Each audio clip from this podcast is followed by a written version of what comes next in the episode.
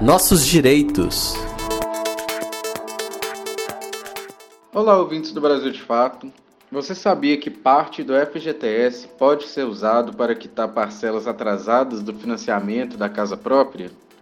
Como uma medida temporária, está sendo possível a utilização do FGTS para quitar parcelas atrasadas de financiamento imobiliário.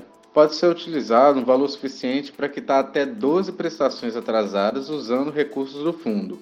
Alguns critérios também precisam ser atingidos para você conseguir utilizar o FGTS. Os critérios são: o trabalhador ele precisa ter pelo menos três anos de trabalho sobre o regime do FGTS. Esses três podem ser ininterruptos ou não. A pessoa também não pode ter outro imóvel e também não pode ter outro financiamento ativo no sistema financeiro de habitação. Não é necessário que no momento que você peça a utilização do fundo, o trabalhador tenha um contrato de trabalho ativo.